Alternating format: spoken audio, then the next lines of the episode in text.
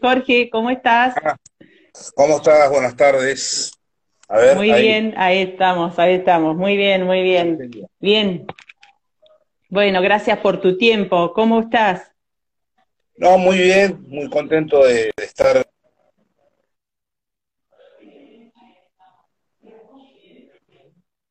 Eh, virtual. Prueba un café, me estoy tomando un café. Un café, bueno, acá también estamos tomando un café. Tenemos un problema de señal, no sé si vos me escuchás bien, yo te escucho un poquito entrecortado. Yo, te escucho bien, te veo bien. Bueno, bueno, eh, ¿estás en tu casa? ¿En qué lugar de Mendoza vivís? Yo vivo en Godoy Cruz. Es, un, es, un es un departamento, digamos, de Gran Mendoza. Eh, está pegado a la ciudad, ciudad de Mendoza, que es como el departamento principal, donde está la capital. Qué bueno, qué bueno. Sí, conozco la capital de Mendoza y algunos lugares, pero Godoy Cruz no. Qué lindo debe estar. Acá tenemos unos 22 grados, no sé cómo los ha recibido la primavera allá en Mendoza. Sí, acá está haciendo bastante calor. Eh, creemos que incluso probablemente está corriendo viento sonda, como le decimos nosotros, viento caliente. Así que estamos como todos guardados en las casas, eh, pasando la tarde, digamos, y el viento molesta dejándolo pasar. Jorge, ¿cómo están con el tema de la pandemia? ¿Cómo están con los casos ahí en la ciudad donde vos vivís? ¿Cómo manejan el tema del aislamiento, el respeto a las, a las reuniones, eh, a no realizar reuniones sociales con varias personas? ¿Hasta dónde, eh, qué tienen permitido hacer y qué no? Bueno, en líneas generales la, la, situación de Mendoza no es muy diferente a la del resto de las provincias. Eh, hay un esfuerzo muy grande por parte de, del gobierno provincial por un lado y de muchísima gente que se esfuerza por, por cumplir eh, las, las, normas eh, relativas al aislamiento eh, y así también que hacer las actividades que están permitidas en los días que, que lo están. Pero bueno, están los irresponsables de siempre, por cuya negligencia generalmente, como se dice, pagan justo por pecadores. ¿no? Así que, eh, pero este, bien, eh, se está tendiendo a controlar la situación. Eh, y por lo pronto, bueno, acá la, circulación está restringida. a determinados días se tiene que utilizar, se sale, digamos, según la terminación del, DNI, a excepción de los ah. viernes, sábado y domingo, donde se puede salir indistintamente. ciertas actividades están permitidas eh, y hay otras que todavía no lo están. ¿no? Eh, así que de alguna manera se está tratando de, lograr este equilibrio siempre complicado de preservar la salud y, el sistema sanitario que te sirve de soporte y por otro lado la actividad comercial y laboral del ciudadano tan necesaria para poder vivir. Eh, sí, hemos pasado por lo mismo, atravesamos esta etapa de la Barría, es una ciudad de 120.000 habitantes y, es un, hemos atravesado por las mismas etapas que vos decís, estuvimos saliendo de acuerdo al DNI, ahora se ha liberado un poco más, pero bueno, también la cantidad de casos preocupa y la situación eh, sanitaria también, claro está. Eh, Jorge, contanos, hay mucha gente que me escribía cuando hicimos la difusión, preocupados por esto que nos pasa, que a veces, aunque no hayamos sido víctima de un delito cibernético, un delito informático, sabemos que a mucha gente le sucede. Contanos primero cómo fue tu, tu, capacitación, tu profesión, vos te recibiste de abogado, eh, eh, después existe una capacitación en lo que es delitos informáticos, ¿cómo te llevó la vida a este lugar? Bueno, yo en realidad que eh, fue un poco como muy raro todo. Yo mm, tenía un, tengo un amigo que es director de escuela y a raíz de unas situaciones de violencia que se empezaban a percibir eh, en los chicos y sobre todo en las relaciones de pareja, en el noviazgo, me pidió si podía dar una charla un poco del punto de vista legal sobre las consecuencias de todas estas conductas y demás. Y la verdad que cuando me puse a investigar, eh, me di cuenta de que, bueno, no solamente estaban estas formas de violencia, sino que estaba, estamos hablando del año 2011, ¿no? Estaba todo esto de, la, de, la, violencia en Internet, en las redes sociales, del cibercrimen, eh, que claro, todavía en Argentina en ese momento no, no era un problema tan notorio como lo es ahora, pero que en aquellos países que ya llevaban bastante tiempo con la tecnología. Eh, yo me acuerdo que, para que te des una idea, para el año 2011, em, eh, ya en Estados Unidos un chico de 5 años de edad tenía una laptop a su disposición, ¿ah? año 2011. Entonces había casi 10 años, claro. Exactamente, donde la, facilidad del acceso a los dispositivos eh, técnicos por un lado y por otro lado la, el, el coste económico muy bajo de acceder a, la red, eh, bueno, en estos países, Europa y Estados Unidos, se, se veían o se empezaban a ver serios problemas y, bueno, me llamó la atención porque, bueno, esto en algún momento nos va a pasar a nosotros, ¿no? Eh, eh, y dicho y hecho fue lo que sucedió. Todo eso que se veía, ya me acuerdo para el año 2011 se consideraba el, por ejemplo, el acoso por Internet, el ciberacoso, se consideraba una pandemia en Estados Unidos. ¿no? Y o sea que, que fue, fue algo que comenzó, eh, que lo viste venir, como se dice habitualmente, ¿no? Que comenzó en países eh, centrales o países importantes, muy avanzados en tecnología, nosotros estamos un poco detrás, pero sabíamos, eh, intuiste eso de que esto en algún momento iba a llegar a nuestro país. Sí, sí, sí, eh, fue, fue así y fue un poco lo que, lo que me llevó a empezar a investigar cada vez más, a meterme cada, eh, cada vez más. Y, bueno, me acuerdo que en, aquella época había una, un par de universidades que ofrecían una diplomatura eh, sobre estos temas. Yo me inscribí en una, en una de ellas, y bueno, yo tuve la diplomatura en Derecho y Tecnología. Era lo que me abrió muchísimo la cabeza realmente, porque bueno, fue como más técnico, ¿no? Y, de ahí en más eh, empecé yo, digamos, con una tarea de prevención en las escuelas, dando charlas, y bueno, y una cosa fue llevando a otra, después la gente empezó a, consultar eh, sobre algunos problemas que se empezaban a presentar, eh, porque era muy difícil en, aquello, en aquella época que, algún papá o alguna mamá cuyo hijo le había pasado algo, lo que había pasado saliera del efecto familiar, ¿no? Claro, claro, claro pudiera expresarlo. Y, y, a partir de ahí se forma este observatorio del que vos, eh, del que vos formás parte, de que vos integrás este observatorio eh, interdisciplinario de educación, ciencia y tecnología. Claro, eh, cuando, cuando me empecé a involucrar y a investigar y a estudiar y a especializarme en la temática, me di cuenta, bueno, que no bastaba solamente con la, con la óptica o la perspectiva del, del derecho, era necesario, cierto?, una, una, mirada más interdisciplinaria. Entonces, creé este observatorio que, que, bueno, el que quiera ir puede ir al blog y va a ver, está integrado por eh, profesionales de distintas áreas, inteligencia artificial, robótica, eh, psicología, otras áreas de violencia, no solamente la tecnológica, por ponerle un nombre, si se quiere, sino la, la, laboral. Eh, bueno, y es, es, un observatorio que va creciendo eh, con el tiempo y, y, el objetivo es este, ¿no? una mirada más interdisciplinaria a, a estos fenómenos que se están dando en, en las redes. Bueno, voy a saludar a la gente que nos está mirando. Alexis, un beso grande. Eh, gracias por acompañarnos. A Eugenia, a María Rosa, que también nos acompaña todos los sábados desde Bolívar. Y la pregunta que, con la que quiero abrir, ¿no? Un poco más ya yendo al tema central es, ¿cuáles son aquellos delitos más denunciados en la justicia eh, relacionados con la informática, no? Bueno, podríamos hacer, por una cuestión pedagógica, una clasificación en delitos informáticos que vulnera la integridad patrimonial y aquellos que atentan contra la integridad sexual. Em, respecto de los primeros, eh, los más denunciados son los que se refieren a las estafas, ¿no? Eh, mientras que en el caso de los segundos, lo que es la integridad eh, sexual, los más denunciados son em, lo que vendría a ser hoy la, producción y distribución de, material sexual de menores de, 18 años de edad, se conoce también mal se, se, conoce mal como pornografía infantil. Eh, se, prefiere la, denominación de este, eh, tráfico de, de, material de abuso sexual de menores.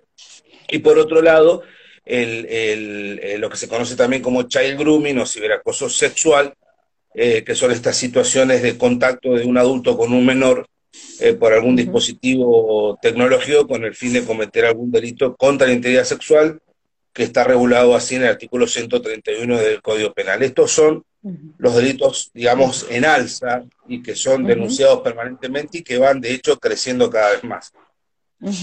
Eh, ¿qué, nos pasa o qué nos ha pasado o hasta dónde contribuyó la pandemia eh, que nos encerró en nuestra casa y que hizo que la tecnología nos permitiera cumplir con muchas de nuestras obligaciones, como por ejemplo pagar, eh, contactarnos con otras personas, eh, tener todas las cuentas en nuestros celulares. Hoy los celulares son prácticamente como una computadora, uno hace todo desde allí. ¿En cuánto contribuyó la, pandemia en esta situación de un uso superior en cuanto a la cantidad ¿no? que, tenemos y que hacemos de la tecnología? Bueno, yo creo que ha sido mucho y ha sido forzoso porque de repente eh, mm, eh, la vida tiene que continuar, más allá de la situación de, aislamiento, eh, y, un poco lo que uno tiende a hacer es utilizar las herramientas que tiene a mano para suplir, en este caso digitalmente, lo que antes hacía físicamente.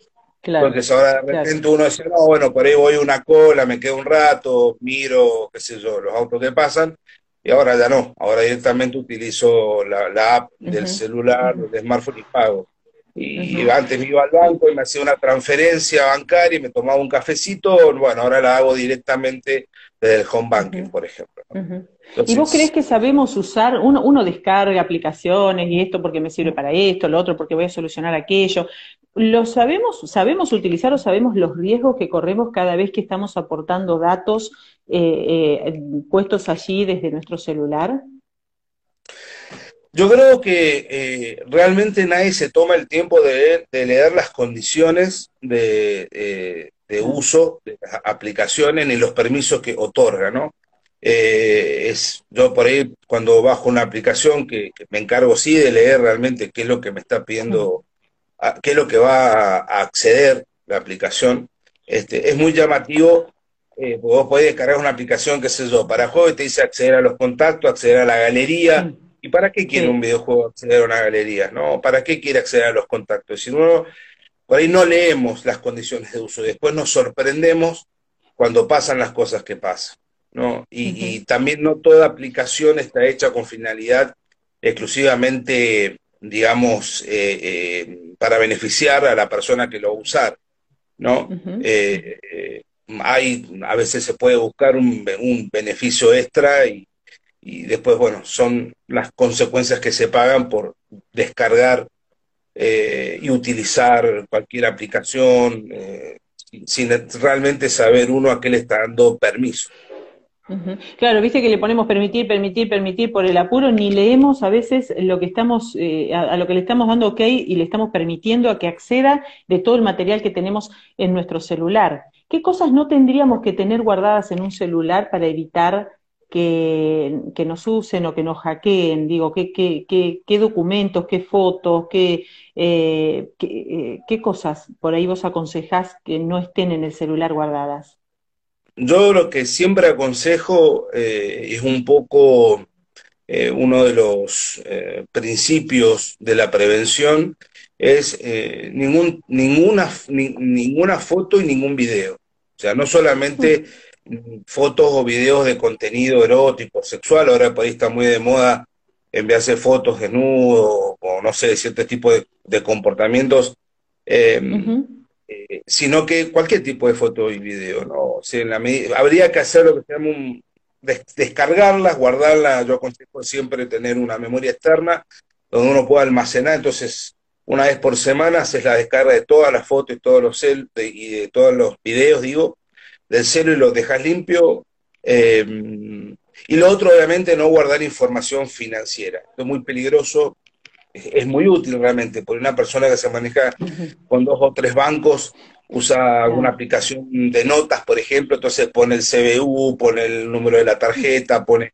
Bueno, eso es, eh, realmente conviene no hacerlo, ¿no? Y en las aplicaciones financieras hay que, hay que estar, eh, hay que tener mucho cuidado también, porque no todas las aplicaciones eh, ofrecen el mismo nivel de seguridad.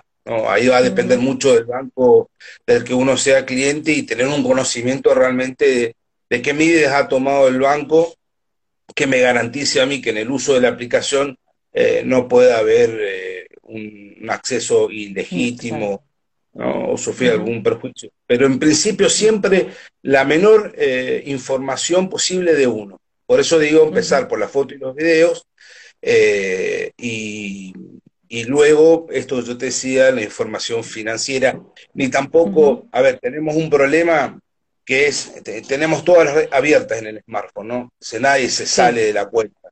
Y ese es un problema, porque eh, si el teléfono te, lo roban, se te pierde, y, acceden, bueno, acceden a, todo, a todas tus redes, ¿no? Entonces, eh, ese, ese también es un problema de por ahí comodidad frente a seguridad y vos eh, aconsejás cerrar todas las, cada vez que abrimos una aplicación, cerrarla, si después necesitamos cerrarla, eso, eso estás aconsejando, eso sería lo lógico. Sí, por una cuestión de trabajo también, ya me he acostumbrado a eso, yo no estoy permanentemente conectado a, a las redes, eh, las abro un par de veces por día, eh, mm. salvo WhatsApp, porque bueno, WhatsApp es un poco como teléfono, pero el resto de las redes yo hago un uso puntual dos veces por día, consulto a ver si hay una novedad, y me salgo, cierro sesión. Cierro sesión porque es muy peligroso que, queden abiertas. Eh, si querés te dejo tomar el café un ratito mientras te voy preguntando esto. te escuchaba y decías eh, no almacenar fotos ni videos. Y vos fíjate qué contradictorio, porque uno está más tranquilo cuando un celular con más memoria se compra porque podemos almacenar más videos y más fotos, ¿no? Me parece que, el común de la gente, a todos nos pasa esto de tener un celular con mucha memoria y decimos, no, yo puedo guardar así, no estoy todo el día borrando, todo el día limpiándolo, como antes cuando tenía un celular de, menor, de, menor jerarquía o calidad, ¿no? Sí, sí, sí, sí. Es, es, cierto, eh, te vas de vacaciones y decís, bueno, no tengo que estar este, descargando y guardando en un pendrive o tener que usar ya directamente queda todo en el teléfono. Pero bueno, en última instancia, en ese caso, una vez que vos llegas a tu casa, de las vacaciones, por ejemplo, bajas todo. Eh, a mí me pasó en el 2019, tuve la enorme fortuna de ser invitado a disertar en Valencia en un congreso de violencia y acoso. Eh, y, bueno, me pasó esto, ¿no? Eh, estuve unos días en Madrid, me puse a, visitar un poco, a conocer. Claro, saqué como, no sé, 3.000 fotos, era una barbaridad. Claro, eh, claro. pensaba, si esto hubiera sido una máquina de foto común, necesitaba una mochila extra para los rollos, ¿no? y si no hubiera tenido que llevar la memoria externa para descargar y almacenar y, y, liberar la memoria, entonces ¿no? Este, tiene su uso, es una realidad. Y hay ciertas profesiones que de repente tener una buena memoria, pienso en un arquitecto, un ingeniero, un médico, eh, que de repente manejan imágenes o planos, ¿no? Pero por lo menos respecto de las fotos personales, tener esa, esa conducta de no tener gran cantidad, eh, en la medida de lo posible, ninguna foto y ningún video. Em, quería preguntarte, ¿qué pasa cuando nosotros subimos a la nube? ¿Estamos un poco más seguros ahí? Las borramos del celular, pero las tenemos en la nube, en Google Drive. ¿Eso nos da seguridad o es más o menos lo mismo y nos estamos creyendo que estamos, que estamos asegurados? Bueno, Google ofrece muchas medidas de seguridad en el uso de sus aplicaciones, de sus productos, eh, y es cierto que es una enorme ventaja porque vos en este caso tenés que ir a algún lugar y tenés todo en la nube, no tenés que ni siquiera llevarte un, pendrive o, algo para tener guardado tu material. Pero si hay algo que he enseñado, me ha enseñado a mí es que no hay nada inhackeable. Eh, todo puede ser hackeado, todo puede ser vulnerado. Eh, la seguridad absoluta en Internet no existe. Y, el uso de, la red, así como tiene sus, sus ventajas, tiene también su, su, vulnerabilidad propia eh, por esto que estábamos hablando, ¿no? Eh, la gente que hackea, ¿no? Quien está decidido a hackear una cuenta, un teléfono celular, obviamente que tiene un objetivo, pero hace un trabajo de inteligencia previo a través de todo lo que venimos publicando. Depende de cuál sea la, finalidad. Eh, hay cosas que hay una distinción ética hoy en día eh, se diferencia la figura del hacker de la del cracker. ¿no? El hacker se refiere a una actividad más del tipo ética, eh, personas con muchísimo conocimiento técnico cuyas habilidades son puestas al servicio de algo bueno. Eh, por ejemplo, son los que se dedican a probar las medidas de seguridad de las grandes empresas, etcétera. y después están los crackers. Los crackers son estos mismos personas, estas mismas personas, pero digamos trabajando para el lado del mal. ¿no? Son que, los que elaboran los distintos malware, con los que eh, vulneran los programas y obtienen, ¿no es cierto?, lo que buscan. Como te decía recién, va a depender de qué es lo que quiere esa persona eh, y en función de eso será el tipo de actividad que realice. Una cosa es que quiera, por ejemplo, secuestrarte toda la base de datos para luego pedirte un rescate, lo que se, hace a través de lo que, bueno, se ha conocido mucho el, ransomware, eh, que es un malware que lo que hace es encriptar tu base de datos y para vos poder acceder y recuperar toda la información, tenés que pagar un rescate, que no es más que pagar a la persona para que se encripte y vos recuperas tu base de datos. Si vos lo que querés es acosar eh, a una persona, pongamos un acoso eh, acosar sexualmente a alguien, eh, bueno, lo que, vas a, lo que vas a hacer con ese hackeo es intentar acceder a cierta información, ciertas fotos, ciertos videos que le puedan servir de base para extorsionarte. Entonces, eh, será otro tipo de, elementos lo que va a utilizar para, para cumplir con ese fin. Vos sabés que cuando estaba dando la difusión estos días de, mm, y hasta hoy, ¿no? De, de, esta charla de café con vos, eh, una persona de acá de Olavarría, Pamela, le mando un saludo desde acá, me decía que ellas forman parte de una agrupación de comerciantes de nuestra ciudad que están muy preocupados porque dicen que muchos lo que han sufrido son dos, o tres cuestiones. Mira, la duplicación de las tarjetas de crédito y de débito, acá me lo anoté, y también eh, les han ingresado a las cuentas bancarias. Esto se puede hacer fácilmente, es común que ocurra, ¿cómo, cómo se hace y cómo tenemos que hacer para prevenir eso? Eh, se puede hacer. De hecho, todo, el, todo el mercado eh, criminal en torno a las tarjetas de crédito, tarjetas de débito, ya sea la clonación de las tarjetas de crédito, eh, en fin, es uno de los mercados, uno de los mercados más productivos que hay en este nivel, ¿no? donde se pueden comprar y vender paquetes de tarjeta de crédito de, de, distintas características. Eh, así que bueno, eh, es algo que pasa, lamentablemente. Por eso digo de que el riesgo siempre está y, siempre es importante en todo caso eh, tener un conocimiento cierto de cuáles son las medidas de seguridad que está tomando el, banco con el que yo estoy trabajando en cuanto justamente a la integridad de los pagos, eh, la posibilidad de que no se vulnere, que no se desvíe el dinero, etcétera, etcétera. Pero sí, lamentablemente pasa y es un riesgo. Eh, es, un riesgo que tenemos que asumir, eh, dado que, como decía recién, el principio de la seguridad absoluta no existe. No existe. Eh, y, pero vos decís, eh, es un, un, riesgo que el comerciante, que me imagino que debe estar muy preocupado, porque el comerciante se maneja ¿no? entre eh, pagarle al proveedor, hacer depósitos, hablar con su cliente, generar una operación, una transacción comercial, sí o sí depende del banco, de la tarjeta, de un débito, de, de un crédito. ¿Cómo se puede resguardar?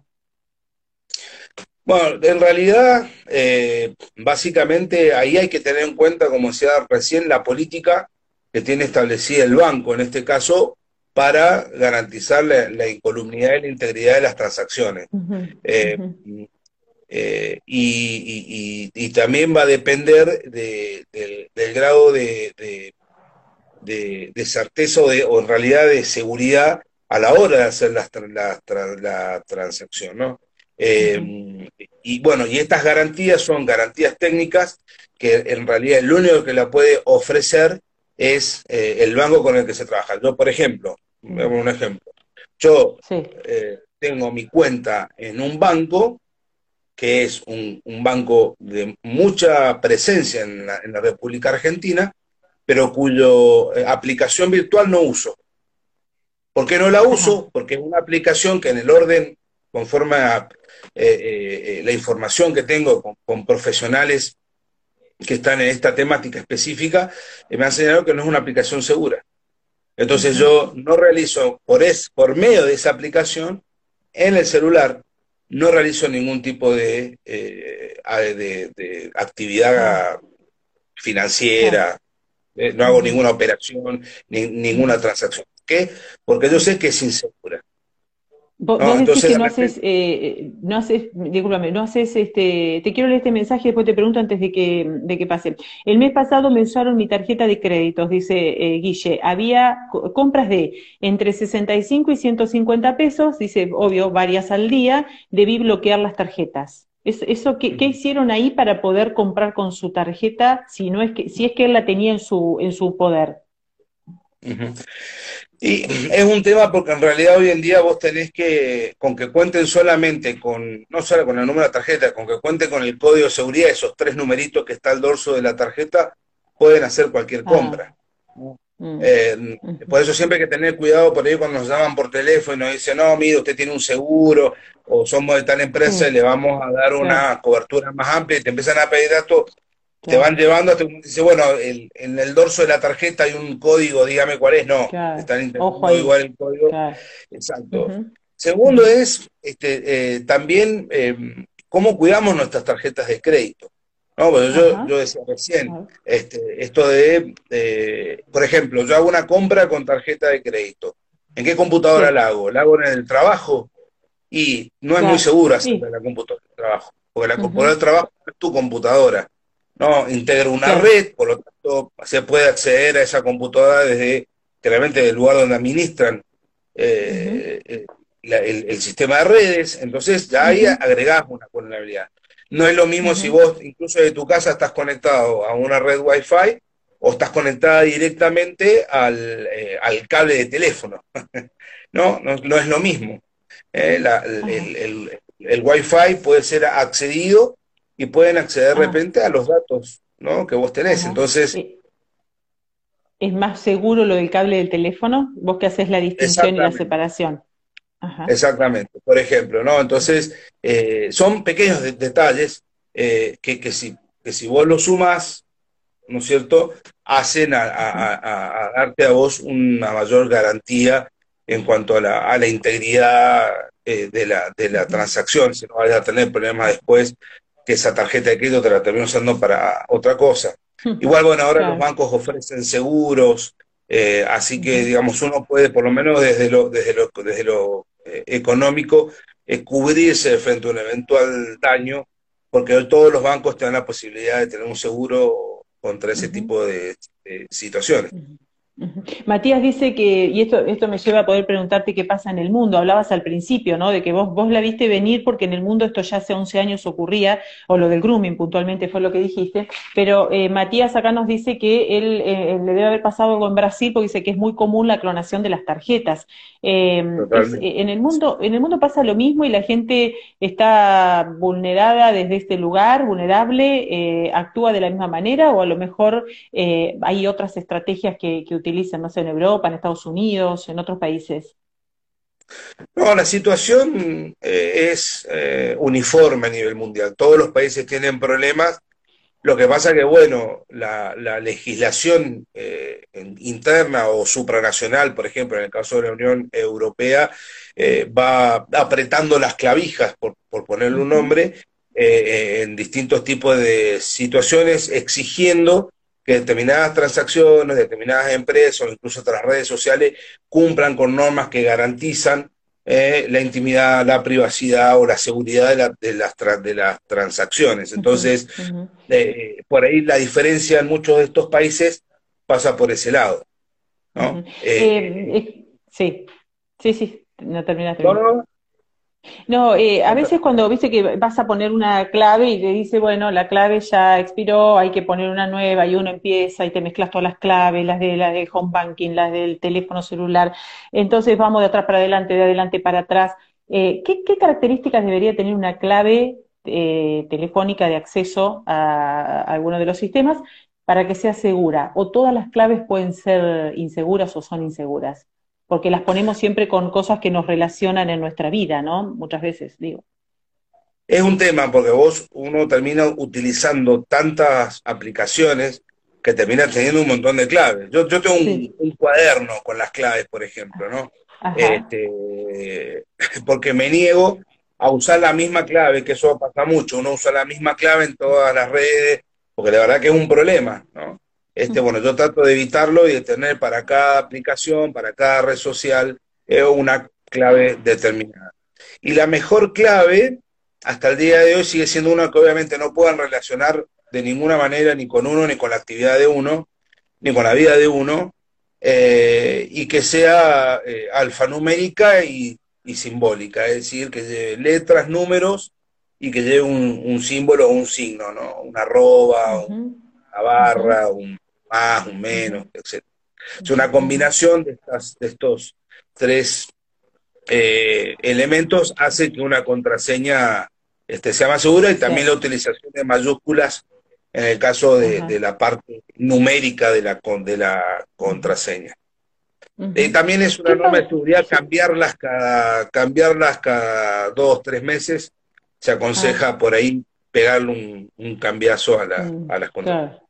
Claro, da pereza eso, porque viste que una vez que te las acordaste, o eh, digo, hasta que no te exigen que las cambies, uno a veces lo deja. Y nunca, por ejemplo, un error que cometemos es anotarlas o dejarlas anotadas en el WhatsApp, eh, o tenerlas con algún grupo de la familia y compartir las claves, o anotarlas en donde están las notas. Eso, eso no lo aconsejas para nada. Nunca deberíamos de tener las claves en la celular. No, no en la medida de lo posible no, no hacerlo. Eh, yo por ahí lo que hago es un cambio de las contraseñas de las, digamos, eh, las aplicaciones más sensibles. Por ejemplo, lo que es el correo electrónico principal o, la cuenta de Facebook, por ejemplo, o alguna otra que, que, tengo por ahí y que considero que de tener yo un problema me meteré en problemas realmente porque es información sensible, eh, pero por ahí en el resto no me, no me preocupo tanto y en tanto en cuanto no tengo problemas las, las dejo como están. Eh, pero yo por lo menos uso esas tres características. ¿Qué pasa con, por ejemplo, las billeteras virtuales? Viste que está muy de moda entre los jóvenes, eh, voilà, es una, una, forma de pagar, bueno, está Mercado Pago, hay, hay, hay varias, está, está IPF, que uno también se puede bajar la aplicación, bueno, por nombrar algunas. Em, ¿Qué pasa? Eh, la pregunta va a esto, ¿no? ¿Son seguras o no? Estamos hablando más de lo mismo. ¿Qué cuidados hay que tener cuando uno las utiliza? Bueno, vos tenés, por ejemplo, son muy eficaces, ¿no? Eh, el problema es que, por ejemplo, muchos la dejan abierta.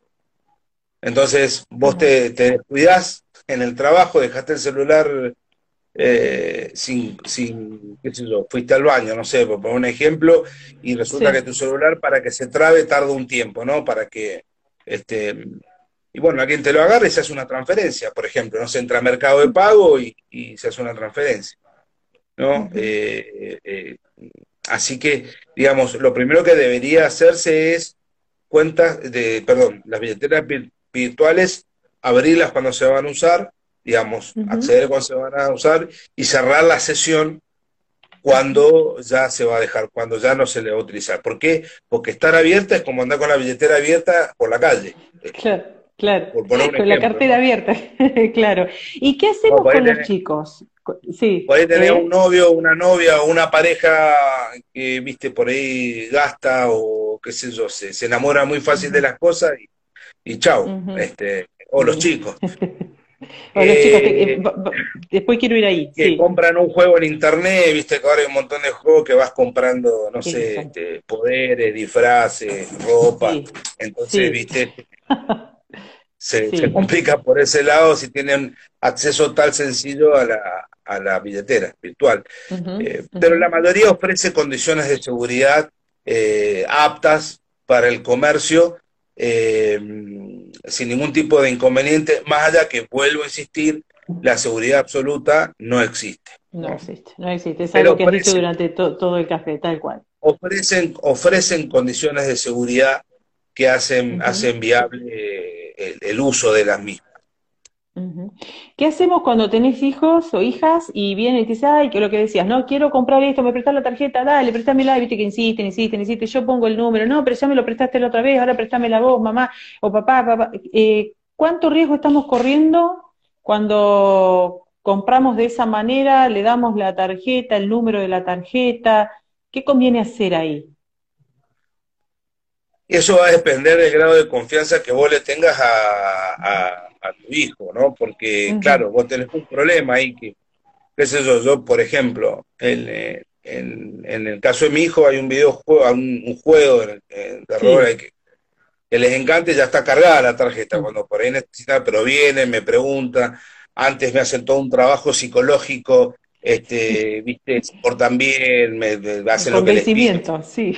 Entonces después al tercer o cuarto día de estrategia, este, me dicen, papá, ¿puedo gastarme 300 pesos en comprar esto? Bueno, uno este, se los da. Ahora, si tu hijo no tiene esas características, es fácil para gastar, em, entonces eh, no es conveniente que evidentemente él maneje ese tipo de información. E incluso no es conveniente que lo maneje porque podría llegar a ser extorsionado a través de las redes para que mande esa información. ¿No? Mm. Entonces, mm. Eh, este, eh, creo que eh, no, es conveniente que, los chicos sepan eso, esos, esos datos. son muy sensibles y, como te decía recién, un caso de extorsión de una red social donde los amenazan, les den los números de las tarjetas o algún otro dato, si el chico no lo sabe, no lo va a poder dar. ¿Qué pasa cuando, eh, ahora no porque estamos en pandemia, pero viste que las, los kioscos que sacan fotocopias, uno a veces va y por Bluetooth lo pasás o conectas tu teléfono, bajás el PDF, imprimís una foto, corremos el riesgo de que los, datos queden allí o abrimos el Hotmail eh, o el Gmail, la, casilla que tengamos de correo electrónico, eh, te dicen no, cerrala, pero digo, ahí también estaríamos transfiriendo datos o sería una forma de dejar asentados que, estuvimos y, rastros nuestros? Si bien hay, el, Bluetooth tiene un mecanismo de, de, acceso y de legitimación de dispositivo, porque a vos te aparece con quién te conectas. Evidentemente hay transferencia de datos y en esa transferencia de datos puede ser hackeada. Eh, eh, así que yo, por ejemplo, trato de no usar Bluetooth. La, mm. operación que tenga que hacer eh, no, no involucro Bluetooth, no, pero hay que reconocer que es una funcionalidad muy útil. Eh, cuando hablamos de, mm, el cuento del tío, este cuento del tío, el delito más común que a veces eh, donde tiene como víctimas a las personas mayores, que son las que a lo mejor tienen algún ahorro y que lo llaman, dicen la gente que lo llama, ¿no? Eh, quien delinque le dice ser parte de ANSES o de PAM y de estos organismos públicos tan conocidos y tan relacionados con, con, los jubilados y pensionados. también utilizan y pueden tener, obtener datos de cuentas de ellos a través del ciberdelito. ¿Esto se ubica dentro de un ciberdelito, de un, de un delito informático? En el caso de los, de los, vos te refieres a los secuestros virtuales, mal llamados secuestros virtuales, llaman por teléfono, fingiendo ser alguien conocido, les dicen que ha pasado algo, que les piden dinero. Bueno, eso en realidad eh, vendría a ser una, una, forma de estafa, digamos, ¿no? Regulada por, el, por nuestro Código Penal, eh, porque se pone en juego un ardid determinado para conseguir un objetivo eh, que es la vulneración de, la integridad patrimonial de una, de una persona. Eh, ahí siempre lo, que yo aconsejo hacer en los secuestros virtuales es cuando uno ya le empiezan a hablar, cortar, ¿no? porque ¿qué es lo que sucede? En líneas generales estas personas te agarran eh, digamos, como cuando te despertás de dormir la siesta. Bueno, acá en Mendoza se duerme la siesta. En Buenos Aires no sé si se duerme la siesta. Sí, sí. Pero digamos, ¿no? Entonces, claro, te dicen, eh, hola papá, hola mamá, hola tía, ha pasado esto, un accidente, claro, y uno automáticamente, entonces hay, que cortar en ese caso. Y llamar a la persona que, llamar a ese pariente, a ese hijo, a esa tía, a esa persona que supuestamente me llamó comunicándome este, eso que ha sucedido. Eh, siempre cortar, ¿no? Y corroborar llamando a la persona. Eh, y uno con eso ya evita, porque si te agarran y vos entras y hay, y hay, hay mafias detrás de esto que este, tienen muy claro qué es lo que tienen que hacer, este, son muy hábiles. Eh, y si encima tienen información tuya, pueden utilizar esa información también para ser más veraz eh, la, maniobra extorsiva. ¿Y, qué, ley? Sabemos que hay una ley de, protección de datos personales. Eh, digamos, eso, eh, la ley nos ampara ante qué situaciones de delitos así informáticos.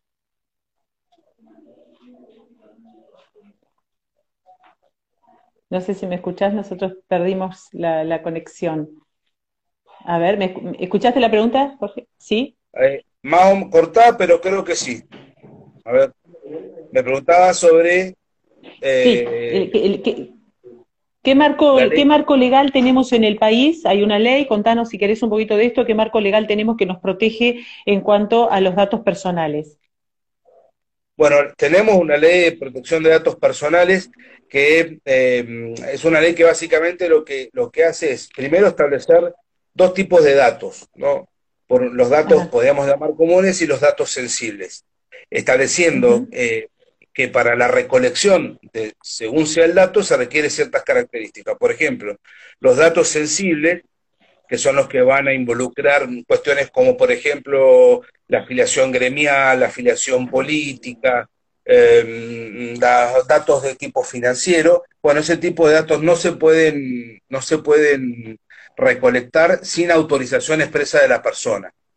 Mientras que tenés otro tipo de datos, como lo son los datos comunes, que este, se puede hacer sin necesidad de, requerir el consentimiento eh, de la misma. Y luego establece que para la utilización de esos datos eh, también se tiene que cumplir con, ciertas, eh, con ciertos requisitos. por ejemplo, si uno va a, un lugar y te anotan el, el, el documento, te pide nombre y apellido, el documento y el domicilio, bueno, esa base de datos de todas esas personas, esa base de datos tiene que estar inscripta en el registro mm, de eh, datos personales, por ejemplo, ¿no? Es, un requisito que se eh, establece la ley. Así que lo que hace la ley es básicamente regular eh, un poco cómo es el manejo de nuestros datos con el fin de garantizar justamente la imposibilidad de, de que podamos ser víctimas de algún delito o de algún tratamiento indebido eh, de esos datos. ¿no? Eh, hay que pensar, por ejemplo, qué importante puede ser eh, para ciertos determinados fines conocer la afiliación gremial de los ciudadanos, ¿no? o conocer el estado de salud, ¿no? ciertas cuestiones vinculadas a la salud. pensemos, por ejemplo, no es el caso de la Argentina, pero en muchos países el sistema de medicina prepaga la condición previa de las personas es importantísima, porque va a limitar el, tipo de, el, tipo de la cobertura, y la vigencia de la misma. ¿no? Entonces, eh, hay obviamente un interés muy grande en acceder a ese, tipo de datos porque tiene un impacto directo en la, en la cartera de clientes y en el, y en el, en definitiva en, el negocio de las empresas. Jorge, y después tenés, por otro lado, la, ley de, de, delitos informáticos, que es la ley 26.338, eh, eh, que ha ido teniendo distintos tipos de modificaciones eh, y que es una ley que, bueno, está actualizada, no totalmente, porque, bueno, las dinámicas de la tecnología y la dinámica de la actividad criminal van de la mano, entonces siempre aparecen situaciones nuevas que hay que legislar, pero podemos decir que una ley que cumple por el momento con la finalidad. ¿no? Eh, obviamente, eso no significa, como toda ley, siempre puede mejorar. ¿Te acordás cuando acá se daba mucho en la provincia de Buenos Aires cuando mm, eh, los internos en las cárceles tenían celulares y se producían llamados, a vos te llamaba alguien te decía número privado, atendías ¿Cómo llegaban ellos a tener los números de nosotros? O, ahora que, el celular es bastante más accesible y común dentro de, la, dentro de las unidades eh, penitenciarias, acá en La Barriga tenemos un sistema carcelario formado por tres unidades, por eso te pregunto, porque siempre hay como eh, un vínculo, eh, porque tiene una fuerte presencia acá en Sierra Chica. las, las, las, bases de, de, así como tenés bases de datos, tenés también digamos, integra en esas bases de datos el número de celular de las personas. ¿no? Entonces, no es como muy, muy, muy difícil hacerse de, de, de, de, estos, de estos números, de, estas bases de, de datos, que es la que en definitiva utilizan luego para contactar a las personas. Eh, por eso también acá, digamos, esto está muy bueno porque introduce a un, a un tema de prevención que es importantísimo, que es tener cuidado con el tipo de información que yo eh, cuelgo, por decirlo de alguna manera, en, las redes. Esta, esta situación de, aislamiento que estamos viviendo producto de la pandemia ha hecho que nos, obviamente nos volquemos más a la actividad digital y esto trae como consecuencia una naturalización, ¿no? Cada vez más de la pantalla. Eh, yo pongo este ejemplo. Eh, vos antes de saber que ibas a salir así como estamos nosotros ahora, tomabas miles de precauciones, que no hubiera nadie atrás, que estuvieras bien arreglado, bien, bien peinado, mm, eh, en fin, que no se cruzara nadie. Y hoy en día vos te enterás por los diarios o alguna amiga te cuenta que la engancharon por ahí en una, en una manera que no era óptima, o qué sé yo, pasan por atrás tuyo, eh, o, que te estás con saco y corbata, pero tenías un pijama abajo, un pantalón pijama, y te levantaste. Claro, te vas acostumbrando y vas perdiendo esa, esos, esos cuidados previos a la imagen en este caso. Bueno, esto mismo sucede con el manejo de la información. Nos vamos acostumbrando a que cada vez más la actividad se, se, realiza utilizando los dispositivos tecnológicos y por lo tanto también eh, vamos cada vez más bajando la guardia y brindando un montón de información que no deberíamos hacer. ¿No? Las cuentas bancarias, los números de teléfono, los carnés de la obra social, eh, los domicilios, los domicilios de las personas con las que nos vinculamos, las fotos de los chicos, eh, etcétera, los, números de los juicios, eh, de las causas, digo, ¿no? esta es la causa, como abogado, digo, ¿no? Y es muy complicado porque en esa causa está involucrada una persona y, hay un montón de aspectos vinculados a su, a su intimidad y a su privacidad que este, estoy exponiendo, ¿no? Aparte de dar información que en principio está regida por, por el principio del secreto profesional cliente. Eh, los demás no tienen por qué saber que Juan Pérez, entre comillas, está involucrado en una causa. Tal cual, tal cual. Y Jorge, bueno, la verdad que se nos ha ido pasando el tiempo, ha sido hermosa la charla, nos, eh, nos ha quedado muy claro. Solo te pido por ahí cerrar con algunos tips o consejos, de decir, bueno, por dónde pasa nuestra, eh, o pasaría eh, el hecho de tener eh, presente y estar todo el tiempo atentos a qué actividad tenemos que hacer o cómo nos tenemos que manejar con el uso de nuestra información y la información que damos. Un poco lo estabas diciendo recién, pero ¿en, qué redes hay que tener mayor cuidado o cómo nos deberíamos manejar? Y repetí por favor esto de cerrar las aplicaciones. ¿De qué manera nos podemos proteger mejor? Esa es la pregunta final. Yo creo que nosotros tenemos que hacer un balance y privilegiar en algunas cuestiones la, incomodidad, ¿no? Frente a la inmediatez del bienestar. Esto se traduciría en, si yo tengo una billetera virtual, es mejor privilegiar la seguridad, ¿no es cierto?, que la comodidad de tenerla abierta permanentemente. Porque si a mí me roban o me pierde el celular, me pierdo el celular, o alguien me lo toma en el trabajo, en donde sea, y tiene la posibilidad de acceder, pueden hacer una transferencia. Y si yo manejo muchos fondos en esa billetera virtual, los voy a perder. ¿No? Este, en el caso de las redes sociales, lo mismo. ¿no? Y eso va a depender del tipo de red social. De repente, quizás alguna red social, vamos a poner por ejemplo Instagram, donde por mm. él el tipo de contenido son más bien fotos, ¿no? imágenes, por ahí es una aplicación donde se puede mantener cerrada y abrirla de vez en cuando para, ver, ¿no? Hay otra aplicación donde en cambio el, objetivo es más la, socialización, por, ejemplo el caso de Facebook, bueno, es una aplicación que puede estar abierta. Ahora, ninguna de estas medidas va a servir si yo en mi celular llevo información financiera, números de cuenta, números de tarjetas de crédito, códigos de seguridad, fotos y videos de todo lo que yo hago, obviamente fotos y videos cuando el material es, es, este, es eh,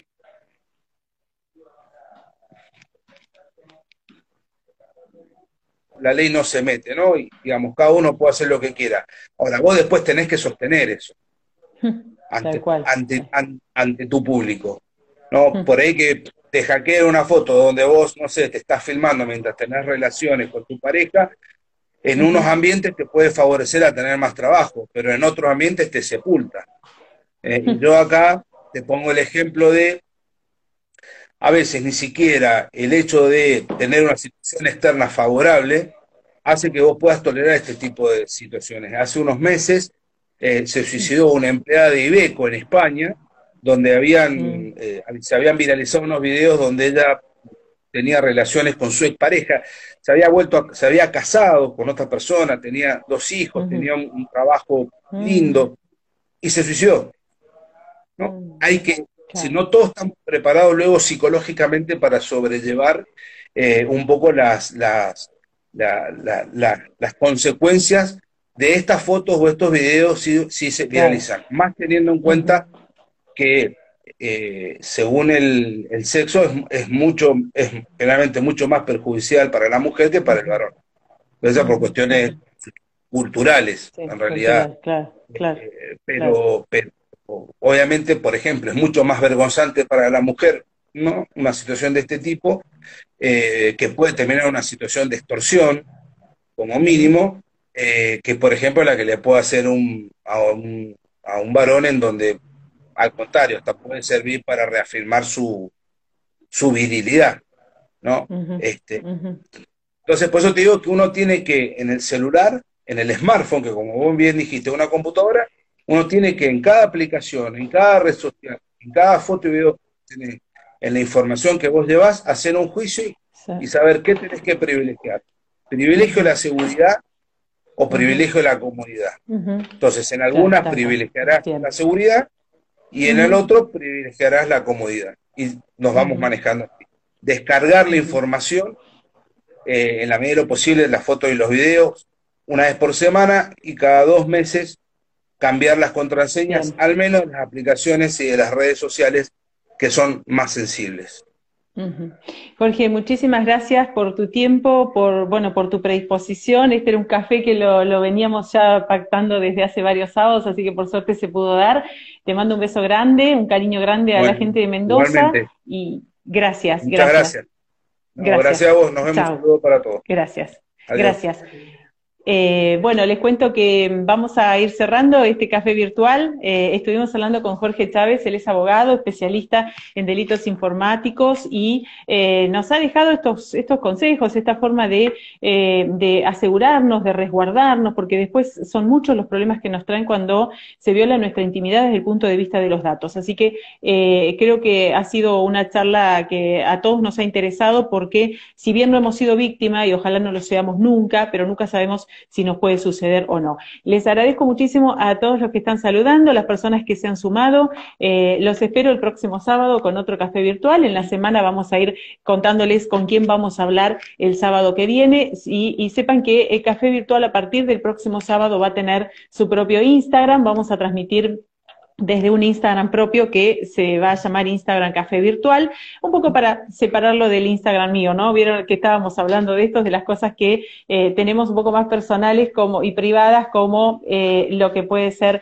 más eh, laboral o profesional. Gracias a todos, sigan participando porque las personas que le den me gusta y que sigan viendo estas entrevistas van a estar mm, con la posibilidad de ganarse y llevarse el cuadro de Javier Cavilla. Un beso enorme, Javier y Laura, que allí desde Mar del Plata. Melisa, gracias por sumarte también. Eh, a Mónica, muy instructiva la charla, gracias. Y eh, a Graciela también un beso enorme.